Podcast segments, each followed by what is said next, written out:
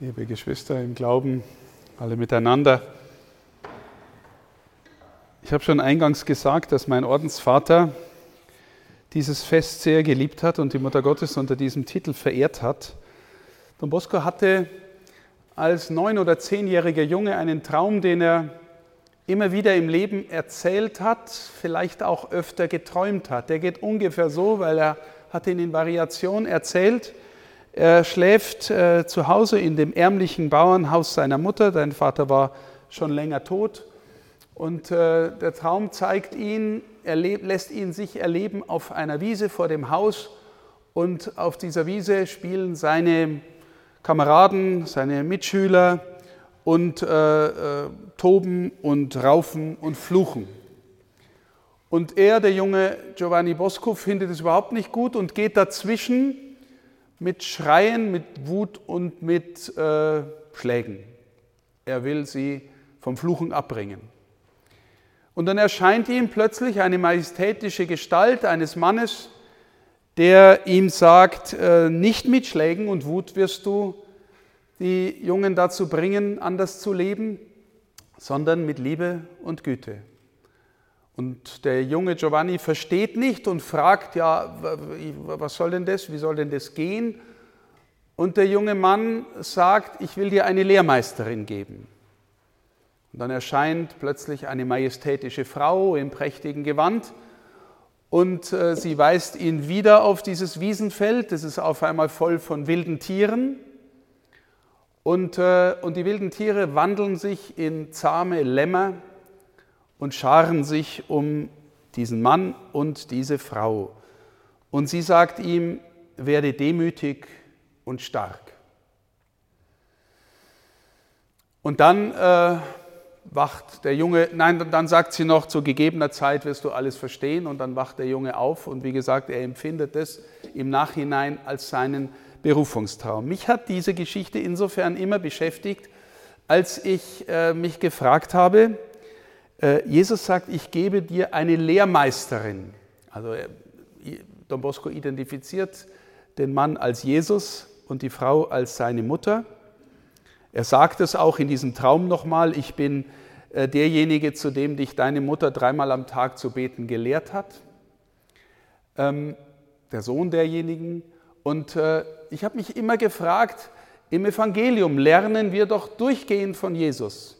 Also wie äh, handelt er, wie heilt er, wie predigt er, wie liebt er, was sagt er uns. Und sie kommt nur sehr marginal vor im Verhältnis zu ihm in, im Evangelium. Warum um alles in der Welt ist sie die Lehrmeisterin und nicht er? Warum ist er, der Rabbi genannt wird von seinen Jüngern, also Lehrer? Warum ist nicht er in diesem Traum der Lehrer, sondern sie? Ein Schritt einer Antwort ist womöglich ähm, das, was wir heute im, im Evangelium gehört haben, die Hochzeit von Kana. Da kommt das berühmte Wort vor, was er euch sagt, das tut. Ich würde vorschlagen in der Suche nach einer Antwort, sie ist gewissermaßen mit Fleisch und Blut die Person geworden, deren Leben es ist, zu tun, was Gott sagt. Die noch berühmtere Stelle als die Hochzeit von Kana ist die Verkündigungsszene, in der die Mutter des Herrn nach dem Dialog mit dem Engel sagt, mir geschehe nach seinem Wort oder nach deinem Wort zu dem Engel. Und äh, wie ist das mit dem Wort, das wir hören und es vielleicht da rein oder da rausgeht? Und wie ist es mit dem Wort, das uns durch und durch betrifft? Sie sagt nicht, okay, ich habe es gehört, ich mache es jetzt, sondern sie sagt gewissermaßen, dein Wort, Gott, möge mir geschehen. Also möge gewissermaßen mein Leben durchdringen, mich durchwirken mit Seele, Leib, Gefühl bis in ihre Körperlichkeit hinein, geschieht ihr sein Wort. Und das nächste ist ja, liebe Schwestern und Brüder, dass wir das Wort Gottes in verschiedenen Ebenen in der Schrift haben. Einmal als geschriebenes Wort, einmal als die Aussage, wenn Gott spricht, dann schafft er was Neues. Gott sprach und es geschah und die Welt wird geschaffen. Und dann haben wir im Johannesevangelium Jesus als den bezeichnet, der das Wort ist, das Wort, das Fleisch wird. Und das Wort, das in Maria Fleisch wird. Und um das zu vertiefen, meine Lieben, möchte ich mit euch noch über eine Stelle nachdenken, die wir aus der ersten Lesung äh, gehört haben. Ähm, und zwar eigenartigerweise aus äh, der Stelle der Lesung, die ähm, weggelassen worden ist. Manchmal passiert es, dass eine Lesung zusammengezogen wird, weil die, die ähm, sich auf das Fest eingestellt haben und die Schrifttexte ausgesucht haben, andere Akzente setzen wollten. Aber wir haben die berühmte Geschichte von, vom Sündenfall gehört. Wir haben gehört, wie sich äh, Eva verführen lässt, wie sie dem Adam auch äh, die Frucht gibt. Und äh, beide äh, essen sie. Und schon im nächsten Satz heißt es dann, Gott sprach zu der Frau, was hast du getan? Ausgelassen in dieser Lesung ist die Stelle, über die ich mit Ihnen nachdenken will. Ähm, sie essen beide und sie schauen sich gegenseitig an und erkennen, dass sie nackt sind. Und sie bedecken sich. Und die nächste Szene ist, sie verstecken sich, weil Gott im Garten des Paradieses einhergeht, wandelt. Und Gott fragt dann, Adam, wo bist du? Und meine Lieben, neben dem Gott sprach und es geschah, ist es überhaupt eines der ersten Worte, die Gott in der Schrift sagt. Und ich glaube, wir können uns selber in die Szene hineinversetzen und fragen, wie hören wir diese Frage, Adam, wo bist du? Wir können uns fragen, setzen wir uns an die Stelle Adams und wie klingt dieses Wort? Lassen wir uns das geschehen. Also Beispiel, wir könnten das so hören wie das Wort des strengen Lehrers, der sich an die Tafel umdreht und einer von den Lümmeln der letzten Bank schmeißt die Papierkugel nach vorn. Und der Lehrer sagt, wer war das? Wo bist du? Wir könnten dieses Wort in dieser Strenge hören. Okay? Du Rotzlöffel, haust da einfach irgendwas nach vorn. Wir könnten aber auch hören, dass Gott kommt. Natürlich weiß er, wo Adam ist. Und Gott sieht, was sein Lieblings, seinem Lieblingsgeschöpf da passiert ist. Und sagt, um Gottes Willen, wo bist denn du jetzt innerlich? Was, was ist denn mit dir passiert? Hast du nicht, hast du wirklich von dem, da ist jetzt jemand, der verzweifelt ist über sein Lieblingsgeschöpf, das irgendwie innerlich weg ist.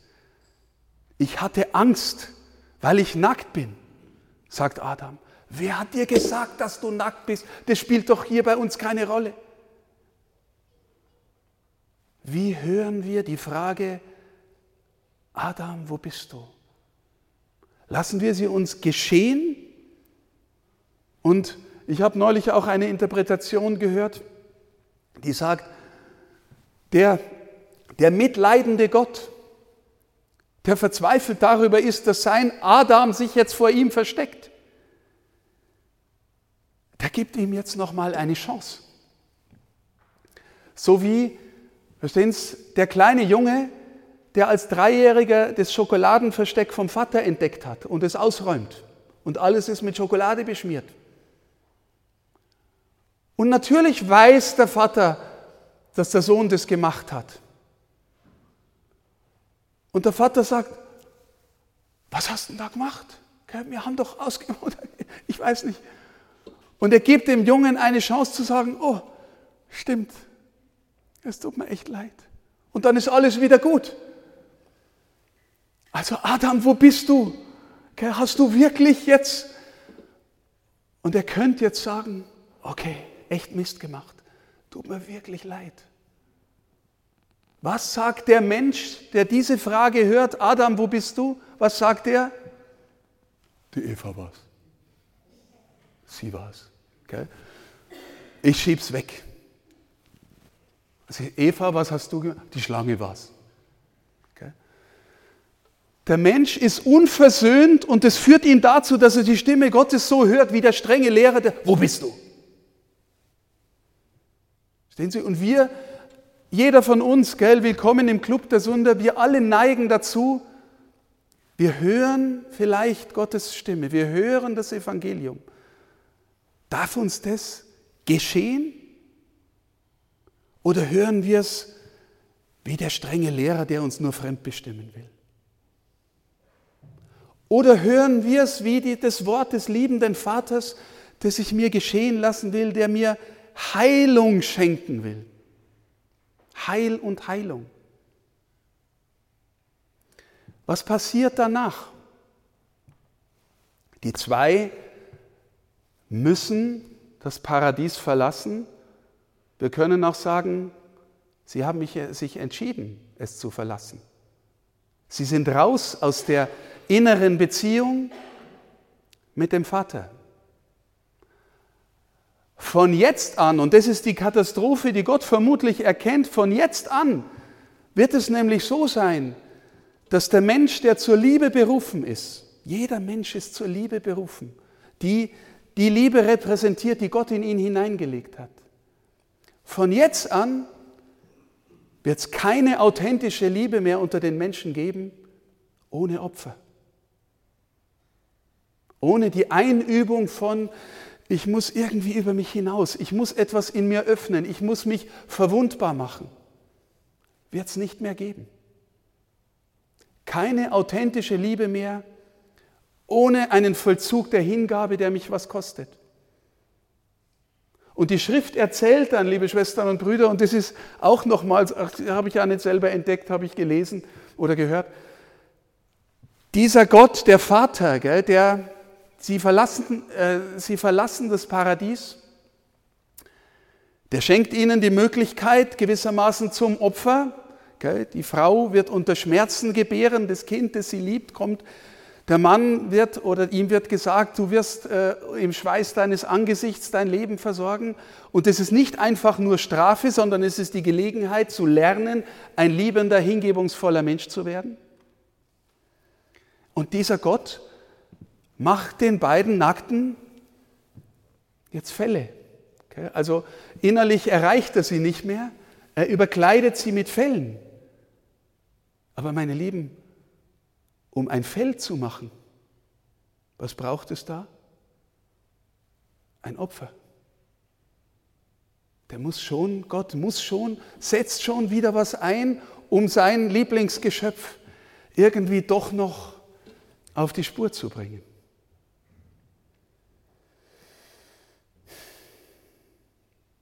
Keine, so, keine authentische Liebe mehr ohne dass da die Dimension einer Hingabe dabei ist, die mich was kostet.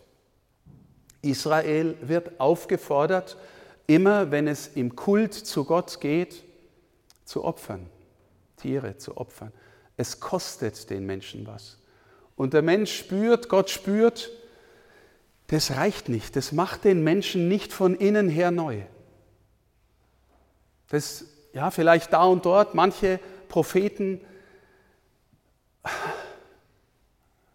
Und dann kommt der Liebende schlechthin. Der Liebende schlechthin, der zeigt, es gibt keine authentische Liebe in dieser Welt ohne Opfer. Und was tut er? Er gibt sein Leben.